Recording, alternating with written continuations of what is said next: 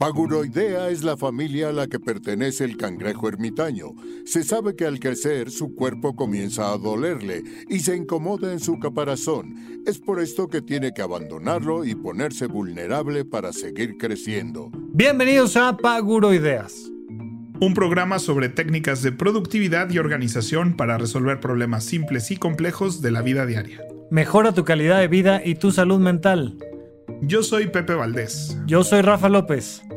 Y el programa de hoy está dirigido a nuestros jóvenes en esa decisión que creemos que es la más importante en nuestras vidas, que sentimos tanta presión y ansiedad de tomar, pero que también como adultos tenemos que replantearnos todos los días. ¿Y en qué gasté mi quincena? Pepe nos va a platicar de otro de sus, de sus gastos hobbies lindísimos, que sabe que son un lujo, pero que le encanta darse. Muy bien, y el Adulto Challenge tiene con regresar a nuestra adolescencia y volvernos a hacer esa pregunta de la que hablamos durante todo el programa. Disfruten el episodio, comenzamos con Paguro Ideas. Rafa, ¿tú cómo escogiste ser psiquiatra y no cirquero? Fíjate, fíjate, hubo un momento en la carrera yo reprobé una materia. La gente, pues de repente me ve el estilo, la comunicación y tal, y creen que así yo sacaba 10 en la carrera. No, nada que ver, o sea, nada que ver, ¿no?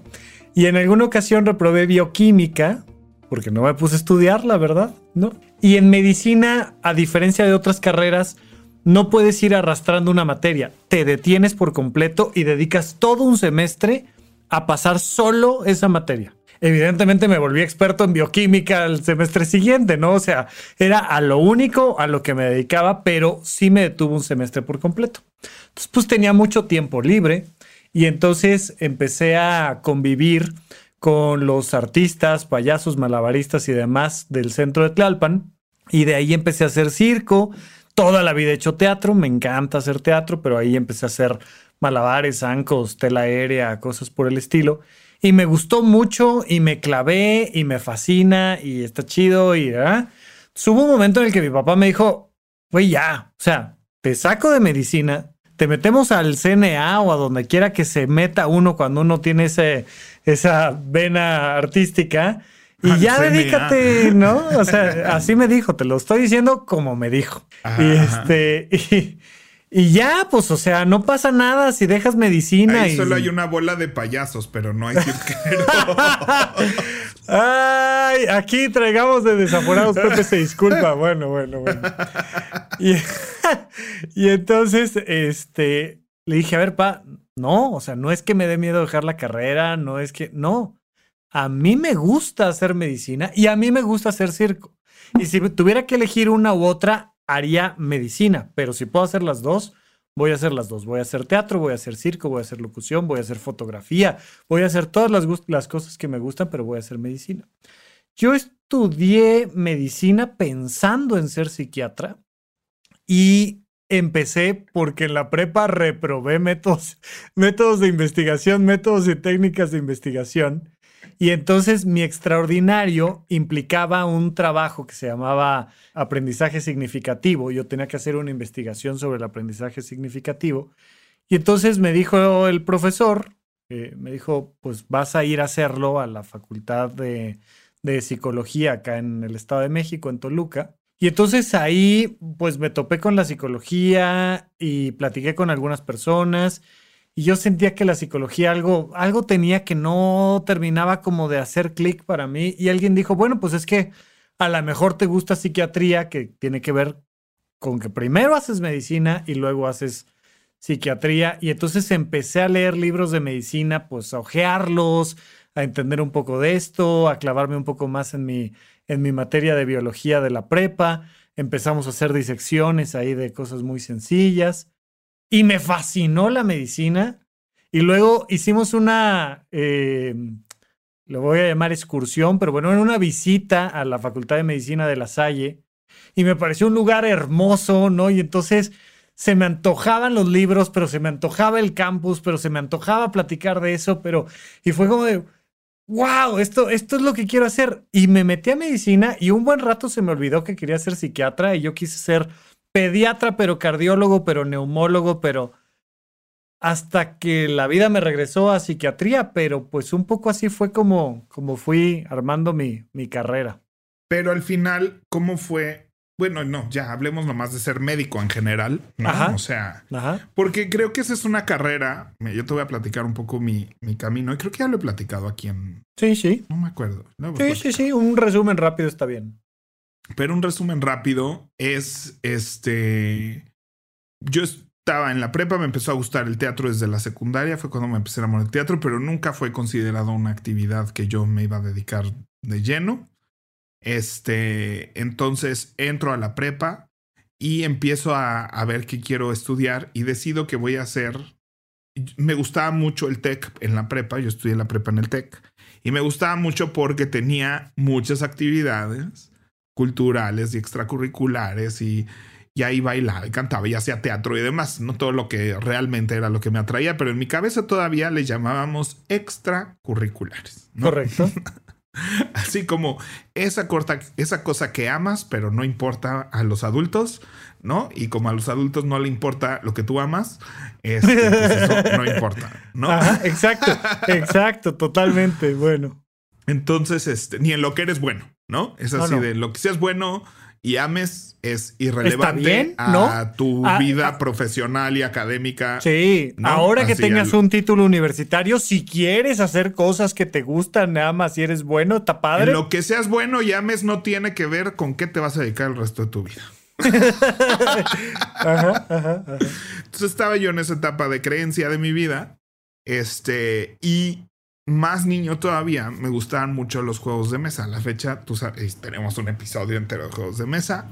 Me encantaba y yo hacía, voy a sonar a niño pobre, pero, pero la verdad es que mis papás me compraron muchos juegos de mesa y muchos juguetes de niño, pero yo así como si me urgía un juguete que lo veía así en su anuncio y no lo podía tener en ese momento.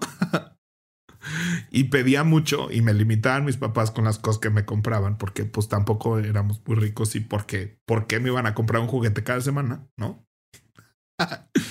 y entonces yo los hacía. Ándale. El trampa ratón yo lo hice. El este, no, como Dios me daba a entender.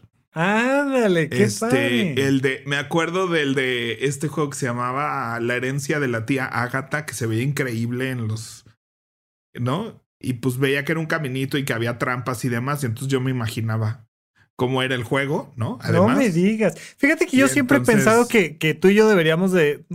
Tú y yo me refiero a tú lo haces, yo veo. No, pero tú y yo deberíamos de diseñar un juego de mesa que tenga que ver con Horizonte 1 o con Habitoman o con alguna cosa así.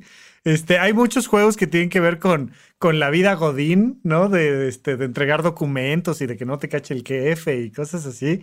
Pero me recordaste cuando uno hacía con, con bolas de papel y cinta, una pelota y ponías dos mochilas para jugar fútbol. O sea, todos pasamos por ahí de dibujar el avioncito con gis en el piso, pero tú le diste un, un nivel extra. Sí, entonces, y ponía a todos a jugar mis juegos de mesa. Y cuando empezó la fiebre literaria de Harry Potter, no la fiebre fílmica, Ajá, ajá. ¿no? O sea, te estoy hablando del 98, 99, por ahí que empezaron a salir los libros. Y había un pequeño grupo de culto que leíamos los libros antes de que salieran las películas y explotara realmente la franquicia. Este, en el juego se narra esto de Quidditch. Y entonces yo dije, "Po- debería de haber un juego de mesa de Quidditch. Y entonces empecé a inventarlo, ¿no? Y inventé reglas, era como un ajedrez, pero ibas jugando Quidditch. Y entonces la pelota se mueve dos turnos y tú te mueves en diagonal. Y estos le pegan y le rebota y esto se mueve. Y entonces armé todo un tablero que era de que era de mica para que pareciera que volaban, ¿no? Hice las figuritas, las imprimí en PowerPoint. Sa- saludos Este- a, a- J.K. Rowling y al equipo que se dedica a cobrar por el nombre y uso de marca de Claro. Harry Potter. Espera, es que creció muchísimo esto. El internet, el internet de los noventas era otro lugar muy diferente. Ajá. Este, donde había gente que tenía el, el portal quidditch.com. Este, que no era nadie registrado. sí, Warner Brothers todavía no. Warner Brothers todavía no figuraba en esto porque no había película, o tal vez ya tenían los derechos, pero Pero había Quidditch.com, que era de un fanático de Harry Potter, y era como un blog donde la gente escribía así sus historias de Quidditch y noticias de Quidditch y qué había de Quidditch en el mundo. Y entonces yo subí, hice una página de internet, este, que pusieran ahí unas fotitos y unos GIFs y un, ¿no? De cómo hacer tu juego de mesa de Quidditch. Entonces puse así como los planos y cómo recortar las figuritas, las instrucciones, todo, ¿no? Para que tú en tu casa hicieras el tuyo. Ajá, ajá. Y lo subí a Quidditch. Bueno, les escribí así de, oigan, pues yo hice este juego en esta página, a ver si les gusta. Y empecé a tener miles de visitas diario en mi página de Quidditch, de mi juego de mesa de Quidditch. Y ahí fue cuando te compraste la mansión, ahí te hiciste rico. No, no, no, me hice, me recibí muchos correos electrónicos. de gente de todo el mundo y me decían, yo lo hice y yo lo puse a jugar y esto es no sé qué. todo el mundo así de, ojalá Hasbro agarre esto y no sé qué. Bueno, pues ahí me tienes escribiéndole yo a Mattel, a Hasbro, así de, pues hice esto, no sé qué, a Fotograma de México. ¿Cuántos años tenías, Pepe? Pues tenía como 16, 17. ¡Wow! Yo a lo mucho jugaba, jugaba voleibol en esa época. Sí, o menos, o 15 era mi paso de la secundaria a la prepa. No me digas. Este, y entonces yo estaba convencido que lo que yo tenía que hacer en la vida era dedicarme a diseñar juguetes y juegos de mesa. No estabas tan errado, güey, o sea. No, no, no, no, no, o sea, era una de mis pasiones. ¿Te, acuerdas de, de, de, de, Tesla? Yo invierto y yo lo monetizo y tú lo haces. Va. Y entonces dije, lo que necesito estudiar es diseño industrial para dedicarme a esto. Pero pues también era como esa faceta donde quería ser animador de Disney y todo. Y te das cuenta que pues tienes un gustito por algo, pero no es una vocación, ¿no? O sea, una cosa es que eso me gustara y otra cosa es que sentía este llamado de, de esto es lo que tengo que hacer. Entonces me voy a Australia a empezar a, bueno, ya he platicado eso de diseño, industrial, ahí me doy cuenta que extraño mucho el tech y el teatro y todo lo que hacíamos en difusión cultural. Regreso al tech, me empiezo a meter mucho más de lleno al teatro y pues termino dedicándome a eso, ¿no? Pero yo siento que oye, muchos te, te dedicaste a hacer juegos de mesa tamaño El Rey León, o sea... Ajá, digo, pues haces otra cosa, digo, me siguen gustando y y hicimos escape rooms y eso disfruté mucho porque como que volví a tocar esta parte de mí de, de los juegos, ¿no? Ajá. Y los acertijos y demás. Y ahí tengo un proyectito por ahí de un jueguito. Pero este, mi punto es que las restricciones de carrera, si bien mi, mi, mi amor y mi gusto por el Quidditch y el teatro y todo esto era muy grande, todo se tenía que traducir en qué carrera en el TEC escojo a los demás adultos, no, no solo mis papás les haga sentido. les haga sentido como algo que no es me voy a dedicar a hacer juegos y juguetes, ¿no? Y que no me voy a dedicar a hacer teatro, ¿no? En ese entonces, cuando escogí mi primer carrera, ni siquiera era una opción. Esto se ha comentado mucho y me parece un súper tema. Te dicen, a ver, la tecnología es lo que más ha avanzado, o sea, la, la electrónica, estos aparatejos es lo que más ha avanzado en los últimos años. Pero también ha avanzado eh, la política, también ha avanzado este, la, ecología, también ha avanzado la medicina, también ha avanzado, o sea, han avanzado un montón de cosas junto con esto. Pero si algo no ha avanzado, es el modelo educativo. Seguimos usando el mismo modelo educativo de la revolución industrial. Es la misma cosa, los mismos libros, o sea, vaya que nos escriban y nos dejen comentarios aquí en YouTube o en las redes sociales, pero sigues llegando a la escuela primaria o secundaria, sigues sentándote en un pupitre, sigues este, teniendo una clase catedrática, abres tu libro y aprendes lo que es un pentágono, o aprendes lo que es este, una derivada, o aprendes este, la historia de México y la historia del mundo y de la Segunda Guerra Mundial y cuándo se firmó el plan de Ayutla.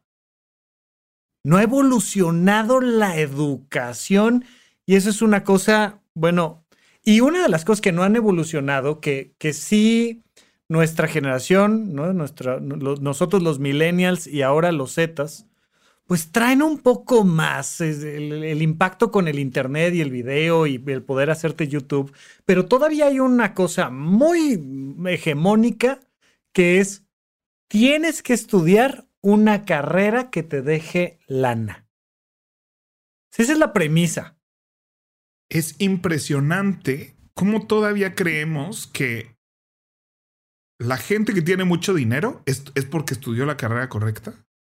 O sea, es un mensaje que tenía sentido hace 50 años. Más. Ajá. ¿No?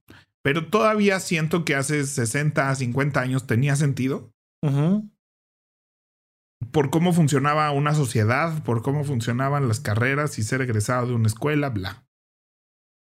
Y que parece que no hemos observado el mundo desde entonces la generación se lo dijo a la generación pasada, esa generación lo dijo a nosotros, y como que no, nunca nos hemos dedicado a comprobar si esa, ¿no? A, a preguntarnos si esa aseveración es cierta o no.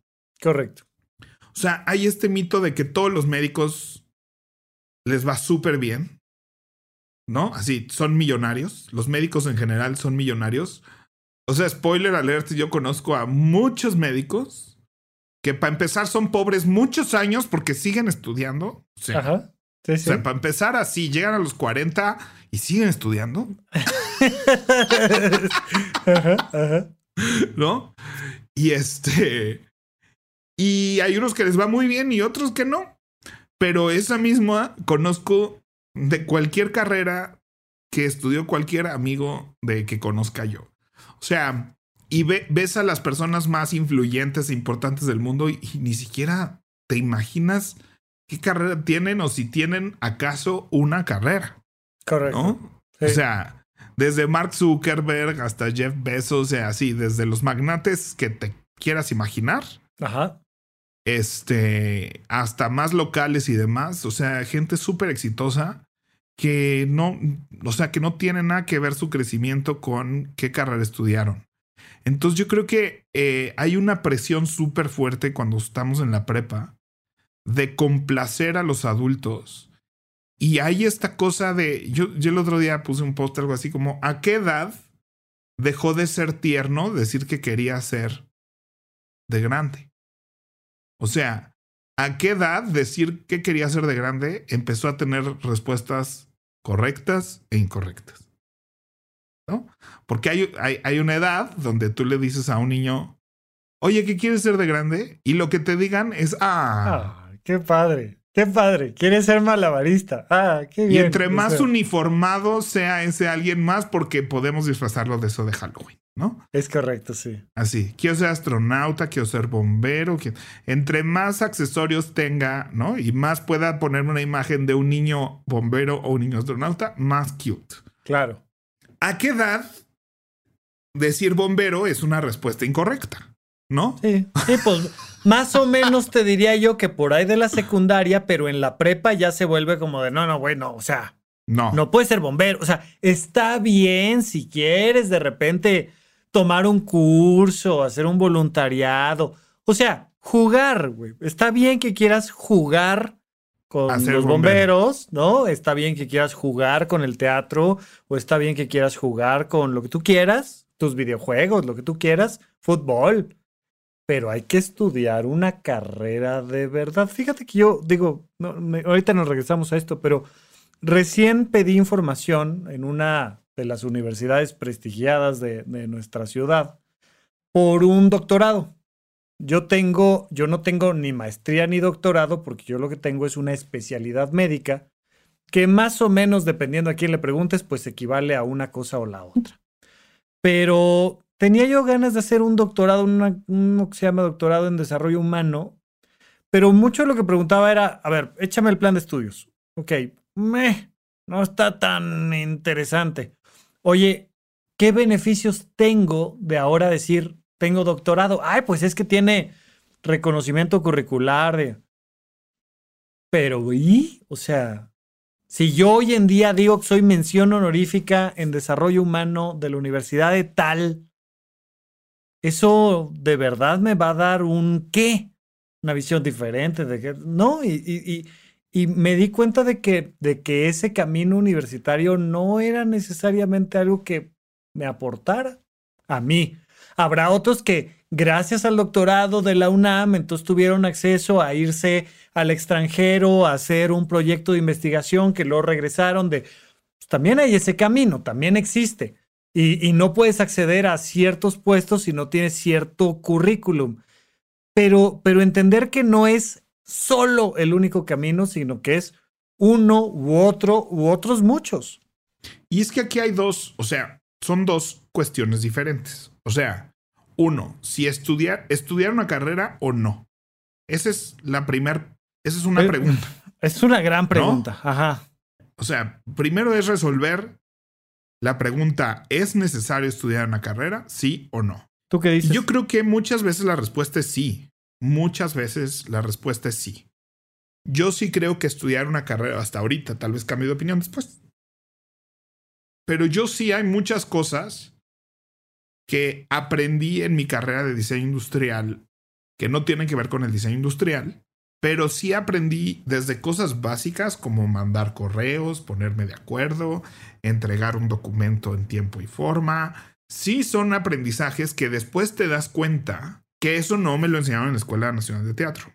Este, y sí son cosas que valoro y que identifico como un diferenciador contra otras personas, ¿no? O sea, la, la, agudeza y la, la disciplina que uno adquiere después de muchos años de entregar documentos semanalmente en tiempo y forma, pues te va generando cierto este estamina, ¿no? de, de acostumbrarte a la presión y a manejar fechas de entrega y muchos de los hábitos que deberíamos de desarrollar de cómo llevar un administrador de tareas, cómo administrar mi tiempo, agenda de bloques y cosas que me la paso enseñando en Habitómano. Em, son cosas que bien pudimos haber desarrollado en la universidad, ¿no? Este, y que muchas cosas, mucha gente sí está desarrollando esas fortalezas y herramientas en la universidad, independientemente de que esté estudiando. Este, entonces yo sí creo que el, proceso de vivir una experiencia universitaria, ¿no? Además de las habilidades sociales que se adquieren, eh, los contactos que adquieres, o sea, yo sí he sacado ventaja de contactos que creé de manera, a, manera de amistad en mi prepa y mi universidad y, y el tiempo que estudié diseño industrial en el TEC, ¿no? Del otro no, porque pues no estudié en Canadá, pero estoy seguro que todos mis amigos que estudiaron en Canadá junto conmigo, entre ellos se sacan ventaja en su vida profesional en Canadá, aquí porque pues nadie está en esta industria, entonces nadie me acomoda, me recomienda ni nada. Pero estoy seguro que eso sí pasa en las demás industrias. Este, y mucha gente que ahí conoce a su pareja y, creo que tiene muchas ventajas el, el ir a una universidad. Pero creo también, y viendo el costo de muchas universidades, que para muchísimas personas es un esfuerzo desproporcionado a la cantidad de beneficios que otorga. ¿No? O sea, creo que este, hay muchas universidades privadas carísimas que, uno, la gente no las aprovecha, ¿no? O sea, mucha gente que estudia ahí. O sea, el tech es muy caro, pero también tiene que ver con sus instalaciones, con sus servicios, con sus actividades extracurriculares, con su, una serie de cosas que si no lo usas, vale gorro, ¿no? O sea, Sí, estás sí, te- tienes la opción. desperdiciando el Es- 80% de tu colegiatura. Lo hemos Se está dicho yendo a muchas pagar veces. servicios que no utilizas. Como cuando pagas el gimnasio anualmente, ¿no? Lo hemos platicado un montón de veces, ¿no? O sea, estoy pagando el gimnasio, pero no voy. No voy, ¿no? Entonces, este, pero eso es estudiar una carrera sí o no, y yo creo que en muchos casos es sí. Pero la otra pregunta que le sigue es, ¿qué voy a estudiar? Y ahí es donde, ahí es donde está el dilema porque creo que sus- esa pregunta además sucede a una edad. O sea, creo que hay muchos problemas con eso. Hay Uno, muchos problemas. Oye, a- a- aguántame ahí tantito, porque yo quisiera dar también mi, mi opinión sobre esta primera pregunta. Sí, sí, sí. De estudiar una carrera o no. Yo creo que sí. Yo creo que no tendría que ser una excepción muy particular para una persona muy en particular. Pero creo que la respuesta general tendría que ser sí, estudia una carrera. No hay un primer factor que al menos en México sigue siendo cierto. que lo que sí sabemos estadísticamente, no qué carrera, sino que las personas que tienen un grado universitario suelen tener mayores ingresos y más estables que las personas que no. Eso de estadística, de, números. Te da acceso a puestos que te dan un poco más de, de estabilidad y sigue siendo, sigue siendo una realidad. La otra es finalmente te da una formación eh, especializada en algo, finalmente te forma como licenciado o ingeniero o algo en, en alguna materia en particular del conocimiento. El otro elemento es que el hecho de que tengas esa licenciatura o, o el grado que sea, pues sí te, sí es una primera tarjeta de presentación. O sea, yo no tengo ningún problema con llegar a un lugar y que no sepan que soy doctor, que nadie me diga, ay, el doctor, y ya llegó el doctor. No otro tema, a mí quítenme el grado, pero sí hay un montón de lugares donde es, hola, soy Rafa y soy doctor. Y ya hay una presentación social que ya te posiciona como ingeniero, doctor, arquitecto, ¿no? Y la otra cosa que decías tú, el tema de los amigos y las experiencias. Hay un montón de experiencias muy particulares que desarrollan tu mente. Hay un montón de vínculos muy especiales que desarrollan tus, tus habilidades eh, eh, suaves que vienen de estar estudiando y culminando una carrera universitaria. Yo lo que quería agregar aquí es que estudiar una carrera o no, yo creo que sí. No dos, tres, cuatro carreras. Se puede, si es tu hobby, si quieres, si te late, si específicamente quieres andar un camino que requiera de un grado este, académico en eso. Pero yo muchas veces le digo a gente que quiere emprender, que dicen, ay, es que ahora voy a estudiar tal cosa para dar cursos de no sé qué o para dar asesorías de no sé qué. Leoneta, ¿te vas a aventar todo finanzas para hacer un curso de finanzas personales y vas a ser financiero para... No tiene caso que te avientes toda la carrera, toda la carrera de A, B, C o D. O sea, yo, por ejemplo, a mí, Rafa, sí se me antoja en algún momento subirme de nuevo al escenario a hacer una obra de teatro. Pero no necesito aventarme toda la carrera de teatro para poderme subir a un escenario a hacer una obra de teatro. O sea, hay muchos otros caminitos que puedes seguir. Y como esos, este, me encanta el tema de la fotografía y de y, y, terminas dándote cuenta de que puedes participar en un montón de actividades laborales sin necesidad, sin necesariamente ser licenciado en esa cosa. Entonces, ante esa pregunta yo digo, sí, de principio una carrera sí, dos, mm, vemos, pero probablemente ya no. Y de ahí la pregunta, ¿qué haces? Ahora, ¿cómo eliges una carrera universitaria? Pero antes de cómo elegir, yo también cuestionaría el cuándo. Bueno, uy, uy, porque además. O sea, híjole, sí. Esto de asumir de que inmediatamente, inmediatamente saliendo de la preparatoria. Porque si no estás perdiendo el tiempo. Tienes que escoger una carrera. O sea, yo siento que hay gente que. Y mira, yo cambié de carrera y aún así sentía que era una persona con herramientas para tener clarísimo qué quería. O sea, porque tuve experiencias suficientes, ¿no? O sea, cuando decidí ser diseñador industrial, tenía ciertas experiencias detrás que me que justificaban, ¿no? Mi interés en el diseño industrial. Pero además llegué a la carrera de diseño industrial y todo el mundo estaba obsesionado con diseñar coches. Teníamos una carrera de diseño de automóviles. todo el mundo estaba obsesionado con el diseño de los coches, ¿no? Y yo decía, ¿cuánta gente? Hay un mexicano en el mundo que se dedica a diseñar coches, o por lo menos en ese entonces, tal vez ahorita ya hay cuatro. No, no, además ya sabes que... Ya, ya, ya sabes que el, el, mexicano tuvo mucho que ver con poder meter un motorzote en los Mustangs. Eso fue gracias a un diseño mexicano, pero era él. no, o sea, no estoy diciendo que no existan diseñadores industriales mexicanos que diseñen coches, si los hay, son contados. ¿No? Sí, y todos queríamos ser como ellos, de que nos lo llevaron una vez al Teca, que nos dieron una plática y todo el mundo estaba como si hubiera venido Lady Gaga, ¿no? Y yo decía, pues yo quiero hacer juguetes, ¿no? Porque tengo una clase de diseño automovilístico que me va a servir de nada porque no me interesan en nada los coches, ¿no? O sea, tú dijeras, no, es que vamos a tener clases de diferentes tipos de diseño. No, era el único así especializado porque era una petición de todo el alumnado que querían saber diseñar coches. Entonces, este, dentro de, de, mm, de eso yo tenía esas herramientas, Pero yo veo muchos, muchos, muchos chavos de 18, 19, 17, 16, algunos que llegan de 16 a esa toma de decisión. Porque los metieron luego, luego a la preprimaria y luego, luego a la primaria desde los 5 años que medio empezaron la primaria a los 5 y luego se los, ¿no? O sea, y a esa edad les dicen, bueno, ¿a qué te quieres dedicar el resto de tu vida? Y esa es la pregunta. Ni siquiera es qué carrera vas a estudiar, ni qué te interesa aprender ahorita. Es así como, ¿no? Porque gasto de este tamaño solo vamos a hacerlo una vez, ¿no? Y es el momento de hacer ese super gasto que nos va a costar endeudarnos, ¿no? O sea, los papás es así de esto nos va a costar gastarnos los ahorros de 10 años y endeudarnos y endeudarnos por 10 años más y todo para que tú ahorita escojas niño de 16 años.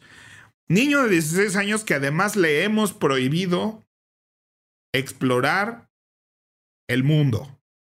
Porque cada vez que el niño quería bailar, era así de no, no, si no sacas 10 en matemáticas, no tienes derecho a hacer otra cosa que te guste. Y si no eres bueno en esto que yo te digo que tienes que ser bueno, no tienes derecho a disfrutar de lo que eres bueno. Me vale que seas el mejor en Minecraft y en jugar, este, seas campeón nacional de este, ¿cómo se llama este juego? Fortnite, ¿no? Fíjate que yo, yo tuve una compañera en la prepa, eh, Isabel, que le mando un saludo si de casualidad está viendo, escuchando esto, que no creo, pero yo me acuerdo que Isa, eh, eh, vaya, se, veía que su salud no era la mejor, se veía medio tristona, tal, éramos compañeros de prepa. Una niña normal, o sea, tampoco digo que tuviera problemas per se, pero, pero ahí había un alguien que faltaba. Y de repente empezó a hacer jazz.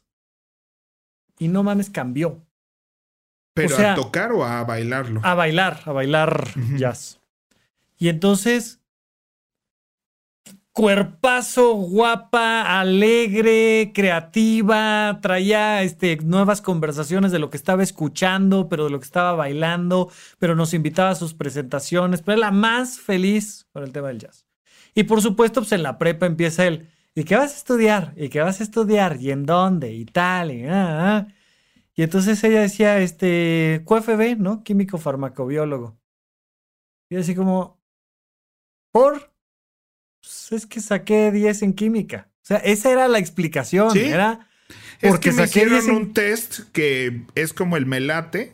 ¿Te acuerdas de esos este, test que llenas un melate, no? Y te dice qué vas a hacer el resto de tu vida. Y es así de, ¿te gusta el número 5? Sí. Ok. Eh, ¿Te gusta así? Si, si puedes escoger si te gustan más las matemáticas o bailar, ¿qué te gusta más? Matemáticas, ¿no? Y te sale una respuesta así como bibliotecario. Ajá, Esa es así de. Yo existe la y no así de existe la posibilidad de que aquí diga futbolista, ¿no? O sea, de verdad después de todas estas preguntas, sí, sí. El Melate va a responder así Productor técnico teatral, así acabamos de producción de teatro, ¿no? Va a salir por ahí eso, obvio no.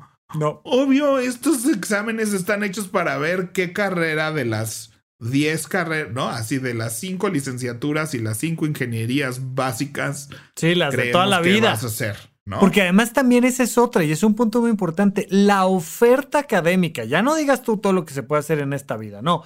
Más hablando de la oferta académica de licenciaturas e ingenierías, es amplísima y no sabemos cuatro. Entonces, es como de, oye, ¿por qué no decidiste ser, ¿no? Cualquier otra carrera que, pues porque ni siquiera sabía que existía, ni conozco a nadie que se dedique a eso, ni nadie me orientó para ver si, me acuerdo que teníamos estas, estas excursiones, ¿no? De, de ferias vocacionales o como se llamaran. Salías con una bolsa llena de trípticos. Sí, trípticos, trípticos, trípticos, trípticos, Sí, sí, sí, sí, sí. Eso, eso ¿De qué, te dice? ¿La prepa? No. tenía setenta y tantos de promedio. No, no, no, Y era así de, no, entonces no puedes escoger a qué. O sea, hasta que cumplas con lo que yo espero de ti, tú no puedes escoger a qué dedicarle tiempo. Y mi mamá y muchas mamás mexicanas y del mundo, ¿no? Es así de, no puedes ir al fútbol que te encanta, te apasiona, te hace bien, este, ese lugar donde construyes tu autoestima porque está lleno de, de éxitos para ti, ¿no? Exacto, sí. No puedes ir a eso si no sacas, mejoras tus calificaciones porque en español y en matemáticas y en geografía estás mal. Sí, sí, totalmente. Y, y, creo que mucho tiene que ver con este factor que dices del tiempo, porque además les metemos este miedo de no vayas a perder un semestre, no vayas a perder un año, porque no se acaba el mundo, porque porque te atrasaste un año, te atrasaste respecto a qué, porque además hay esta idea de no es que ya te atrasaste. O sea, ¿qué, qué, qué, ¿Qué iba a pasar o qué, qué? Porque, porque tardé un año. Lo que sí definitivamente, por supuesto, y esto totalmente recomendado, no queremos tener seis meses, un año ni dos años a un adolescente no haciendo nada. Eso sí, no. O sea, ah, güey, aquí te alimentamos y tú tranquilo y no, no, no, no. O sea, tienes que estar explorando el mundo. O sea, está bien que no estés haciendo una licenciatura o está bien que estés haciendo una licenciatura y luego te pases a otra y pero tienes que estar explorando el mundo y, sabiendo que existen más cosas y viendo, y, y, bueno, es que va junto con pegado con esta pregunta de, bueno, ¿y tú qué quieres? ¿A ti qué te gusta? Pero además esa es la otra. Muy pocas veces, podría decir yo casi nunca, decisiones importantes te dan opción A, opción B. Es no. Tienes que ir a la primaria, tienes que sacar buenas calificaciones. Tienes que ir a la secundaria, tienes que sacar buenas calificaciones tienes que ir a la prepa y decirme qué va a ser tu siguiente paso de aquí en adelante y sacar buenas calificaciones. Y una vez que hayas elegido la universidad, tienes que graduarte de la universidad y sacar buenas calificaciones. Pero no van fomentando en ti el, ok, nadar o fútbol, teatro o pintura, este, ¿no? Eh, viaje o aquí en la ciudad. O sea, no te van dando las opciones y luego te piden que sepas tomar decisiones cuando no has tenido que tomar ninguna decisión importante en tu vida. Ninguna decisión has tenido que tomar. O sea, la única decisión que tomaste es qué carrera estudiar y hay gente que ni esa opción le dan. O sea, correcto. ¿No? O de esta universidad escoge, o de estas tres universidades que son las que consideramos VIP, ¿no? Escoge qué carrera quieres estudiar, ¿no? Entonces, eh, es una exploración que no les hemos enseñado a hacer, no les hemos dejado y no observamos los verdaderos talentos de los niños. Estamos clavados con que tienen que, que, ser o médicos o abogados o todas estas, de verdad que ya, ya, ya, además para nuestra, nuestros tiempos, ¿no? Todavía dijeras, bueno, programador multimedia o una cosa así, pero no, de verdad seguimos clavados así en tiempos prehispánicos donde así el abogado, el, ¿no? O sea, y antes seguro era así de oscura, ¿no? O sea, ya, creo que ya por lo menos ser, ¿no? Médico, cura o abogado, punto. O, sea, no había más. ¿no? Y ojalá y que nos vaya bien. Entonces, este, y cuando los niños empiezan a demostrar otras habilidades, estamos pavlovianamente entrenados como sociedad a decir, en el mejor de los casos, hay que ternura, pero esta es la prioridad. Tu un, o sea, cosas que hacen muchísimo daño. Tu única responsabilidad ahorita es la escuela. O sea, siento que esa frase hace muchísimo daño porque después tenemos adultos que no sabemos distinguir del trabajo a mis objetivos de vida personales, ¿no? Y era justo lo que te iba a decir, o sea, también en los adultos se repite lo mismo, nada más ahorita estamos hablando como de ese periodo de vida, pero, pero pues que, por ejemplo, ahora con la pandemia, muchas personas tuvieron que por primera vez preguntarse, ¿quiero seguirme dedicando a lo que me he dedicado toda la vida? ¿O puedo? Y si no me puedo dedicar a lo que me he dedicado toda la vida, ¿cómo qué hago?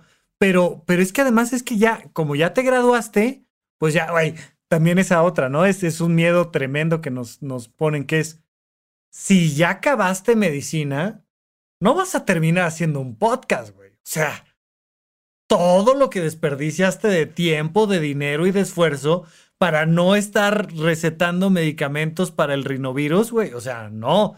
Tienes que hacer eso para lo que estudiaste la licenciatura. Y es de, no, espérame, puedo hacer lo que quiera, lo que se me antoje para lo que tenga yo la capacidad, donde haya un mercado y alguien me diga, yo te pago por eso, a eso me puedo dedicar completamente. Y, poder ir, ir encontrando esa, esa visión de decir, ok, em, a mí me gusta hacer esto, a mí me gusta explorar el mundo de esta manera y yo siento que las licenciaturas nos dan una cosa bien padre que es, ok, ahora si aprendes esto y lees estos libros, lo puedes hacer mejor. Eso que ya te gusta hacer, teatro, eso que ya te gusta hacer, locución, eso que ya te gusta hacer, videos, eso que ya te gusta hacer, dar consultas, eso que ya te gusta hacer, este, disecar cosas o construir cosas, si lees estos libros y pasas por esta carrera, lo puedes hacer mejor. Eso está increíble. Pero para ese punto tienes que haber vivido el proceso de poder decir qué te gustó. O sea, alguien te debió de haber dado la oportunidad de que te guste la música. Alguien te debió de haber oportunidad, la, oportunidad de que te guste la programación, los videojuegos, el software. Este, alguien te debió de haber dado la oportunidad de, de que te gusten otras cosas y exponerte a, esos, a esas otras cosas para que tu panorama de habilidades crezca. Y cuando alguien te diga qué quieres ser, bueno, es, ¿qué te gusta hacer esto? Pues eso lo puedes hacer mejor. De verdad, tu abanico de respuestas sea grande, ¿no? O sea, entonces yo sí veo mucha gente que, por eso aplaudo escuelas que tienen programas y me choca la palabra extracurriculares, porque esas se deberían de llamar de exploración multidisciplinaria o yo qué sé. No, porque desde ahí te estoy vendiendo la idea de que, pues esto es externo a tu vida profesional y a lo que realmente importa. Sí, María Montessori fue la primera doctora italiana, o sea, imagínate de qué época te estoy hablando. Y una de las premisas de Montessori es, ahí está el mundo, ¿no? Hay un campo de juego limitado de exploración, donde vas a tener a alguien que te va a ayudar a aprender sobre lo que te, te interesa. Pero primero camínale, güey, ¿qué quieres? ¿Agarrar este, ese juguete o ese juego de mesa o esos colchones o dar marometas o... Primero acércate a ver qué te gusta y luego te ponemos un tutor que te vaya acompañando en ese proceso de exploración. En la universidad, pues estaría increíble que fuera de, mira, hay todo esto. Métete a la clase que quieras. A una clase te tienes que meter, no vas a estar viendo el cielo, ¿no? Hay clase de cómo ver el cielo, pero métete a la clase. Hay clase de todo. A ver cuál te gusta. Pues naturalmente empezarías a darte cuenta de que hay personas que les gusta más este tipo de áreas que este tipo de áreas, pero además se conocerían entre ellos, pero se invitan, pero...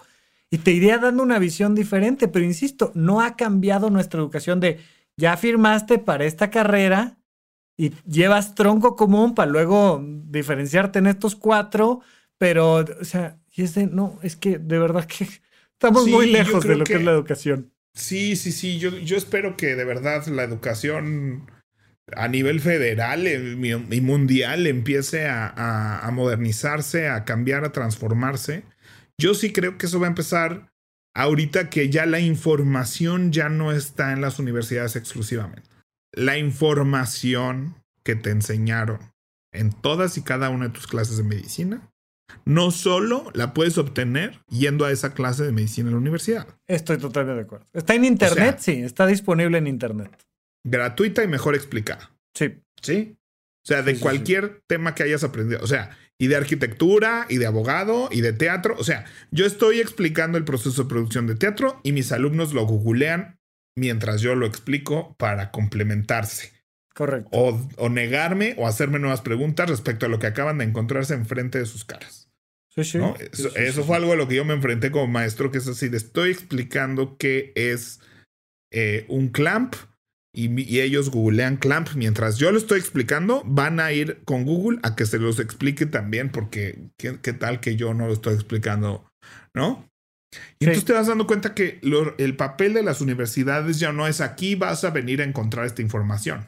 Y, Correcto. te- y cuesta tanto la llave. ¿no? Correcto. O sea, que esa no era nuestra realidad. Cuando nosotros estudiamos, yo quería saber que, cómo ser arquitecto, ¿no? Y seguro hay páginas donde encuentro así lo que un arquitecto es saber y luego puedo encontrar un examen de pase de arquitecto, pasarlo y ser arquitecto. Sí, o sea, sí, sí, sí. Eso, todo eso es posible hoy. Sí, hay un factor legal ahí importante, pero quitando ese factor legal, eh, estoy completamente de acuerdo contigo y creo me, me resonó mucho con cómo funciona hoy en día la música, el contenido de Internet, ¿no? Específicamente hablando de la música. Hoy en día ya lo que vendes no es el disco físico con las 15 canciones Y eso es lo que vale. Las canciones ahí están. ¿Quieres tener la experiencia de venir al concierto, tal, no sé qué?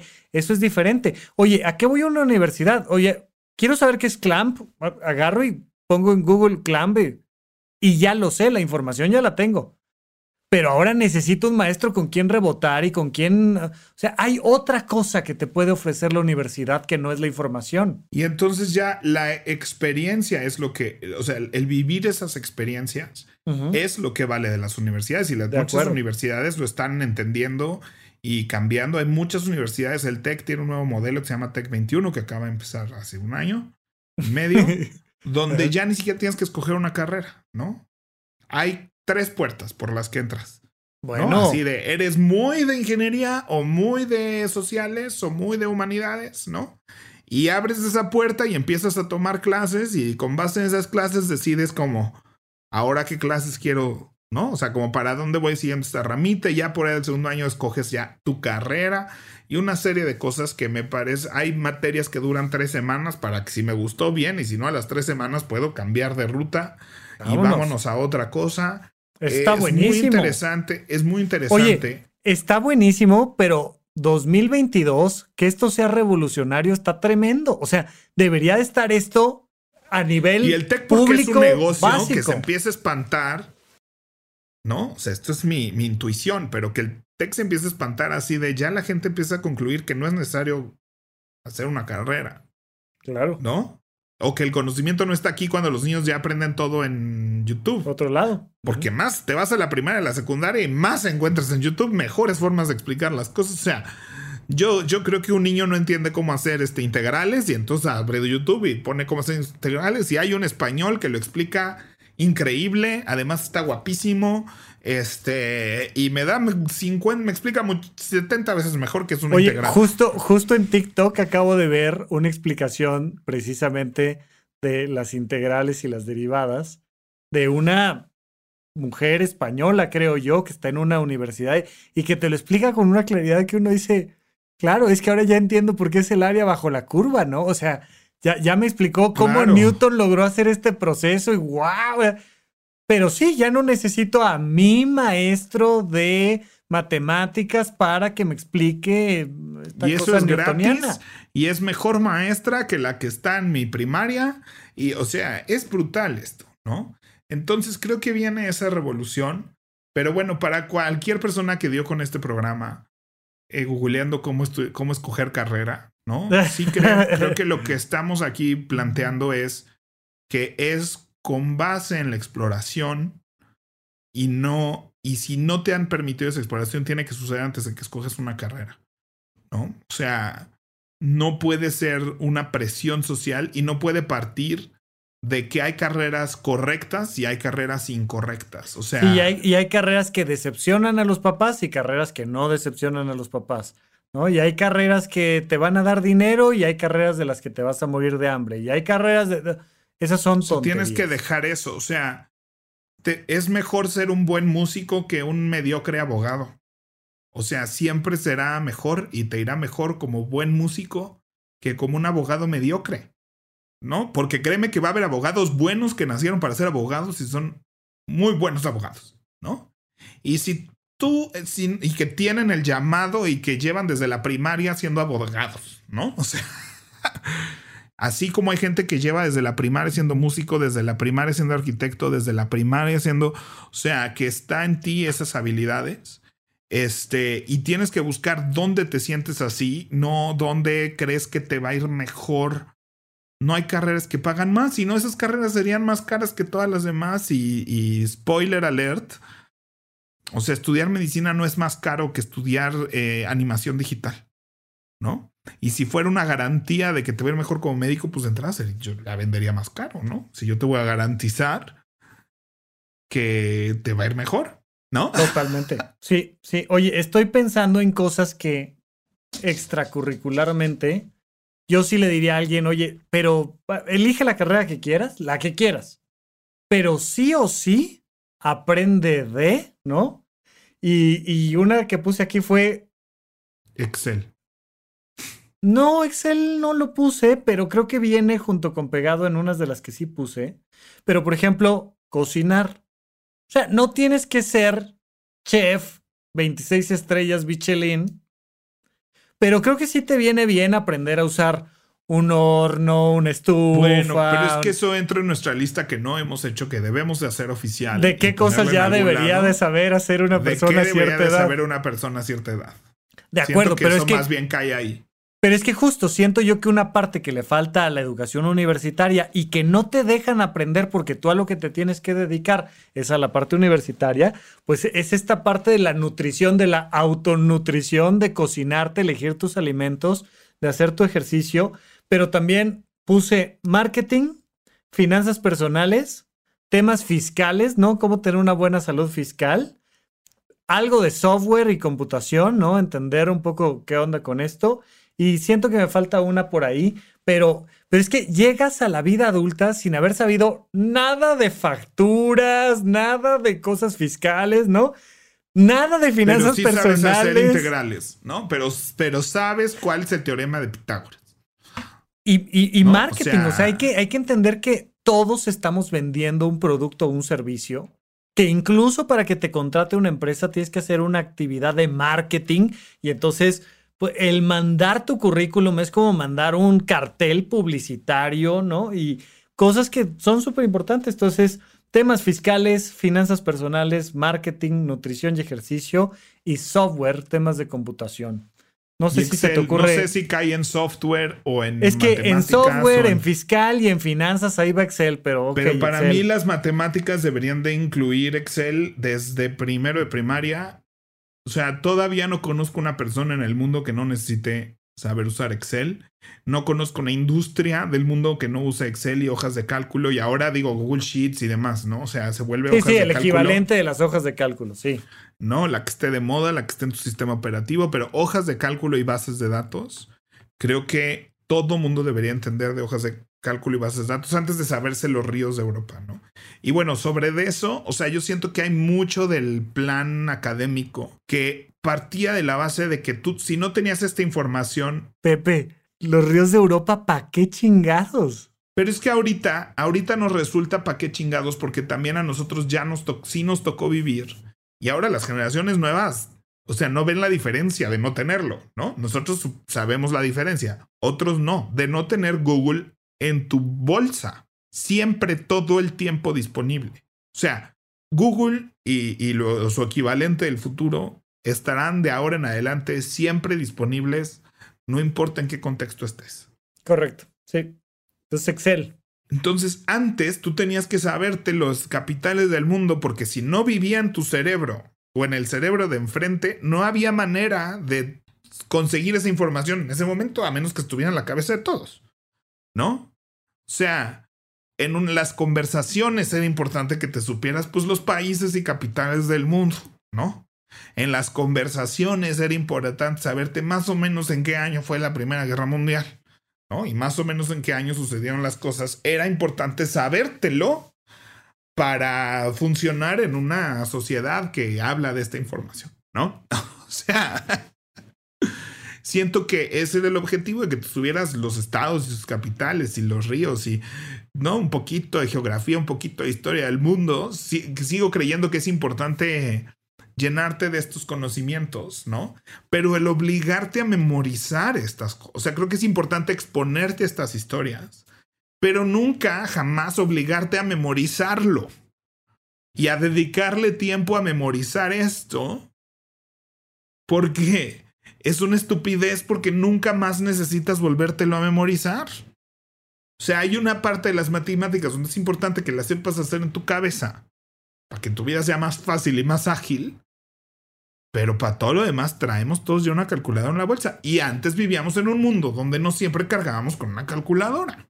O sea, y entonces tenías que saber hacer en ese momento una ecuación matemática para resolver la vida porque era muy difícil que trajeras una enciclopedia o una calculadora en la mano.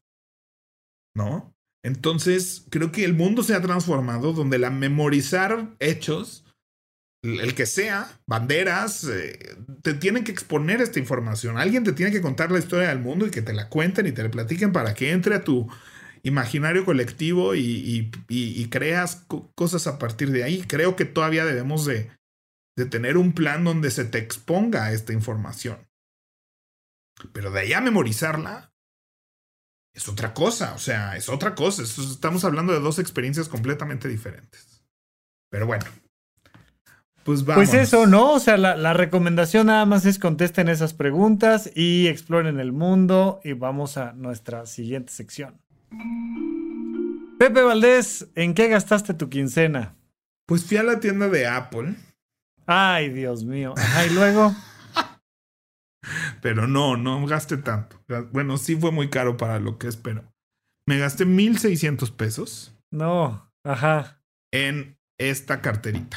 ¡No! Sucedió, sabíamos que en algún punto iba a suceder, lo contemplé demasiado y en algún punto sucedió. Es una carterita magnética que está hecha para vivir atrás de tu teléfono y le caben únicamente dos tarjetas, ¿no? O sea, no, no le cabe más que dos cosas. Que es tu identificación y tu tarjeta de crédito en teoría, ¿no? Ya es meterla muy a fuerza la tercera y que se atore al salir. O sea, la tercera es un pero ha sido una gran compra. Primero que nada, este, con este sistema de MagSafe, el teléfono registra la última ubicación donde lo pegaste y lo despegaste del teléfono. Entonces, eh, tiene un chip que se conecta con tu teléfono.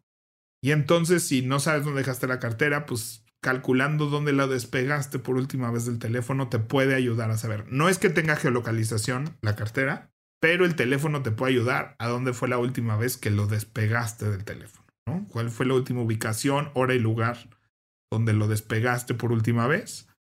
Este, y además ha sido un excelente lugar para guardar los boletos de estacionamiento que no tenían un lugar oficial. En algún punto vivieron en mi bolsa, pero se han salido de mi bolsa. En otro momento tuvieron un lugar eh, preciso en mi cartera, pero como mi cartera tenía un imán, muchas veces desconfiguraban los boletos de estacionamiento. No me digas. Entonces, este, muchas veces, ¿no?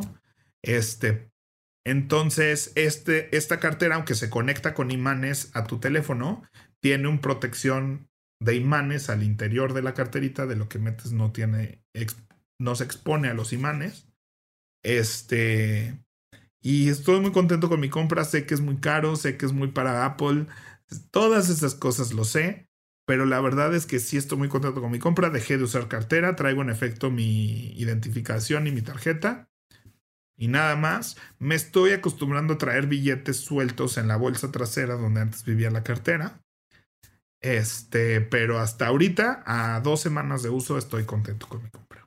Qué bueno, Pepe, me da mucho gusto. Muy bien, muy bien. Y pues vámonos a nuestro hashtag Adulto Challenge.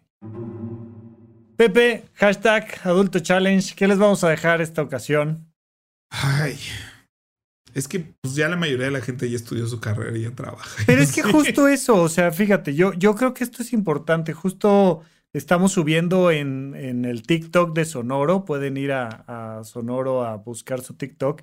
Y acaban de subir un fragmento de mi podcast de supracortical platicando de la zona de confort. Y yo creo que es muy importante que todos entendamos que salir de nuestra zona de confort y explorar el mundo es básicamente lo mismo. Yo creo que independientemente de que ya hayas hecho tu carrera, vale la pena pues como hacer esta exploración de a qué clase que normalmente nunca pensaría en meterme, me podría meter tres semanas. O sea, alfarería, pintura, dibujo, diseño, programación, este, cómo programar en Roblox, ¿no? Gente que jamás ha agarrado una computadora. No, Tres y semanas. Hay, y hay este, y hay muchísimos, ojalá nos estuvieran patrocinando ahorita alguien, ¿no? Hay muchísimos cursos en línea de, de cómo hacer algo, ¿no? Y es muy, así empecé yo con programación, este, así aprendí a usar una cámara, así aprendí muchas cosas, ¿no? Entonces creo que... Sí, fotografía, meterte a aprender algo, sino una carrera, un cursito en línea de algo, ¿no? Sí, buenísimo. Está el mío de, de producción de teatro, si quieren, en Experience. yo lo tomé, ¿eh? O sea, yo, yo, yo soy de, de los alumnos del maestro Pepe Valdés, de su curso de teatro, y a mí me hizo, o sea, a mí siempre me ha gustado como apreciar estas partes técnicas del teatro. Yo nunca he hecho esta parte. Ay, por cierto, Pepe, alguien nos dejó un comentario bien padre que dicen que quieren curso de carpintería con el maestro Pepe Valdés. Güey, está chido. O sea, ya sabes, hacer el especiero de toda la vida en carpintería con el maestro Pepe Valdés. Pero bueno, yo uno de los cursos que quería tomar con Pepe antes de que fuéramos amigos era su curso práctico de, todo esto, de la parte técnica teatral. Pues porque nunca he acomodado un lico, nunca he acomodado una vara, nunca he este, corrido un telón. Yo, he hecho teatro en el escenario y he ensayado y he tomado eh, cursos y diplomados y demás de manejo de voz y de escenario. Pero esta parte técnica que siempre se me antojó aprender contigo y que pues nunca se nos dio la oportunidad y luego vino pandemia y luego pues aquí estamos. Pues bueno, yo creo que eso es una opción de los múltiples cursos que pueden tomar y yo creo que ese es el auto challenge, como tomar un cursito en línea puede ser de pocas horas. Este... o, presencial, ¿eh? Este, o presencial. Justo, justo me acaban de recomendar un curso de cerámica muy interesante. O sea, que vas, te haces tu plato. Está padre. bueno, muy bien. Gracias, Pepe. ¿Dónde te encuentran? Eh, arroba doble P Valdés con P de vaca y S de Sofía. Arroba Rafa Rufus con doble R en medio. Y aquí nos estamos viendo y platicando en Paguro Ideas. Cuídense mucho. Bye.